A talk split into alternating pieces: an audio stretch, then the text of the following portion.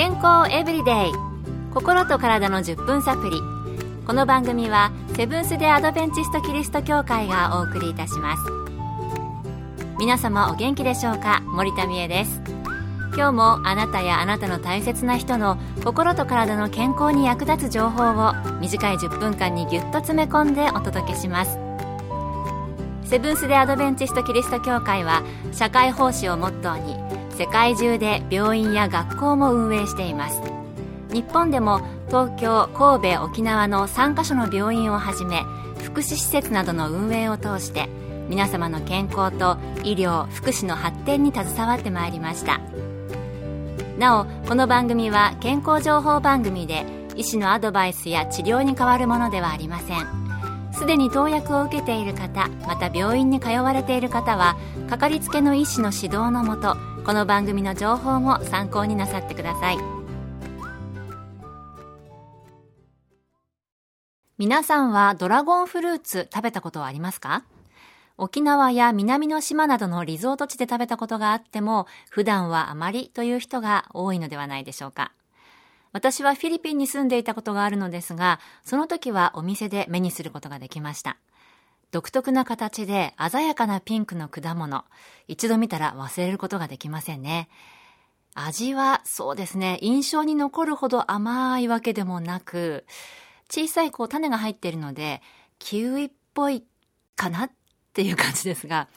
えこの放送をするのでインターネットでざっと調べましたら、国内では1つ500円くらいで販売されているようです。ただスタッフはね、あの近くのスーパーで100円ぐらいで売っていたらしく、喜んで買っていましたけれども、旬は7月から11月頃で今がちょうど旬です。このドラゴンフルーツ、実はスーパーフードなんだそうです。そこで今日のトピックはドラゴンフルーツです。今回はアメリカとオーストラリアで管理栄養士として働かれていたヤスミナ・ポボブスキーさんに伺いました。ドラゴンフルーツはドラゴンパールフルーツピタヤとも言われていますが熱帯地域に生息するサボテン類の果実です。見た目は赤く派手で緑の鱗状の果皮があります。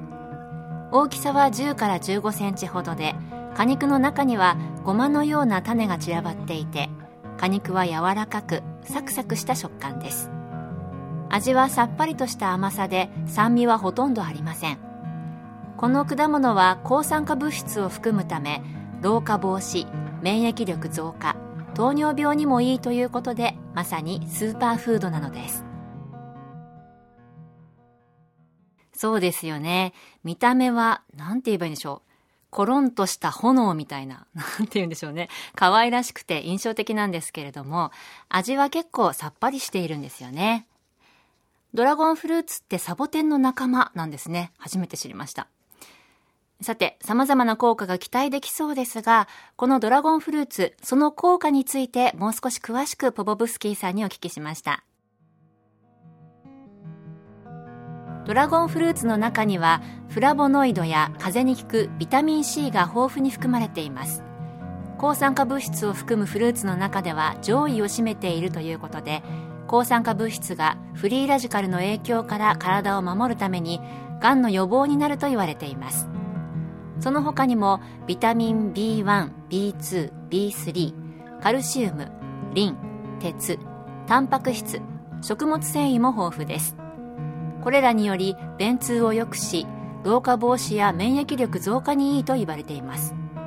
さらに N3 系、N6 系脂肪酸を多く含むことで悪玉コレステロールを下げる働きがあり、心臓にいいフルーツとしても知られています。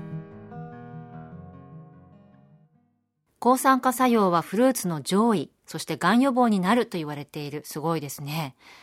その他、老化防止、免疫力アップ、悪玉コレステロールを下げてくれて、心臓にもいいと、もう大切な効用いっぱいでした。健康エブリデイ心と体の10分サプリこの番組はセブンス・デ・アドベンチスト・キリスト教会がお送りしています今日はドラゴンフルーツについて、アメリカとオーストラリアで管理栄養士として働かれていたヤスミナ・ポボブスキーさんのお話をご紹介しています。ドラゴンフルーツの紅葉たくさんありましたが、それではドラゴンフルーツ食べ頃の見分け方はあるのでしょうかまたどのようにして食べるといいのか、ポポブスキーさんにお聞きしました。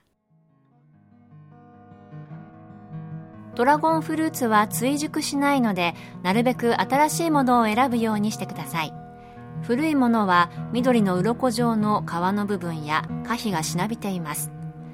なおドラゴンフルーツは木の上で完熟したものは糖度が高く美味しいと言われていますが店頭に並んでいる場合果実の皮の色だけではなかなか判断できませんドラゴンフルーツの糖の主成分は甘みの感じ方が弱いブドウ糖なので糖度が高くてもみかんやりんごほどの甘みは感じません。個人的には中身が白いものよりも赤いものの方が甘いと思いますが皮が黄色いドラゴンフルーツは果糖や初糖が含まれているのでこちらは甘く感じます。暑い時にドラゴンフルーツと他のフルーツを一緒にスムージーに混ぜて食べたりサイコロ状に切ったものを冷凍庫で凍らせて食べると冷たくさっぱりとした味が口に広がり日頃の疲れを癒してくれるそんなフルーツですドラゴンフルーツは追熟、取った後も熟成が進むことないんですね。食べ頃を見分けるというよりは、店頭で新しいものを買ってきて食べる方が良いようです。種が小さくて食べやすいですし、赤い皮がこう食卓に並ぶだけで、色味が出て食欲が増しそうですよね。中身が白と赤あるようですが、私は白しか食べたことがないので、今度別の色も試してみたいなと思いました。あとあの、皮の黄色いドラゴンフルーツ、これはもう見たこともないので、もしお店で発見したら、わーって興奮しそうですけれども。えー、あと食べ方として紹介されていたドラゴンフルーツのスムージー、それから、えー、サイコロ状の冷凍にしたもの。なんかね、冷凍の美味しそうだなと思うんですけどもね。なかなか気軽に食べられる果物ではないんですけれども、これからの季節、健康のためにも一度はチャレンジしてみたいフルーツと思います。あなたも挑戦してみてはいかがでしょうか黄色いドラゴンフルーツ見つけたら教えてください今日の健康エブリデイいかがでしたか？番組に対するあなたからのご感想やご希望のトピックなどをお待ちしています。さて最後に健康講座のお知らせです。通信制の無料の健康講座ニュースタートをご希望の方にもれなくお送りいたします。ご希望の方はご住所お名前そして健康講座希望とご明記の上郵便番号241-8501セブンステアドベンチスト協会健康エブリデイの係。郵便番号241-8501セブンステアドベンチスト協会健康エブリデイの係までお申し込みください。ウェブページからの受講も可能です。あなたのお申し込みをお待ちしています。健康エブリデイ。心と体の10分サプリ。この番組はセブンス・デ・アドベンチスト・キリスト教会がお送りいたしました。来週もあなたとお会いできることを楽しみにしています。それでは皆さん Have a nice day!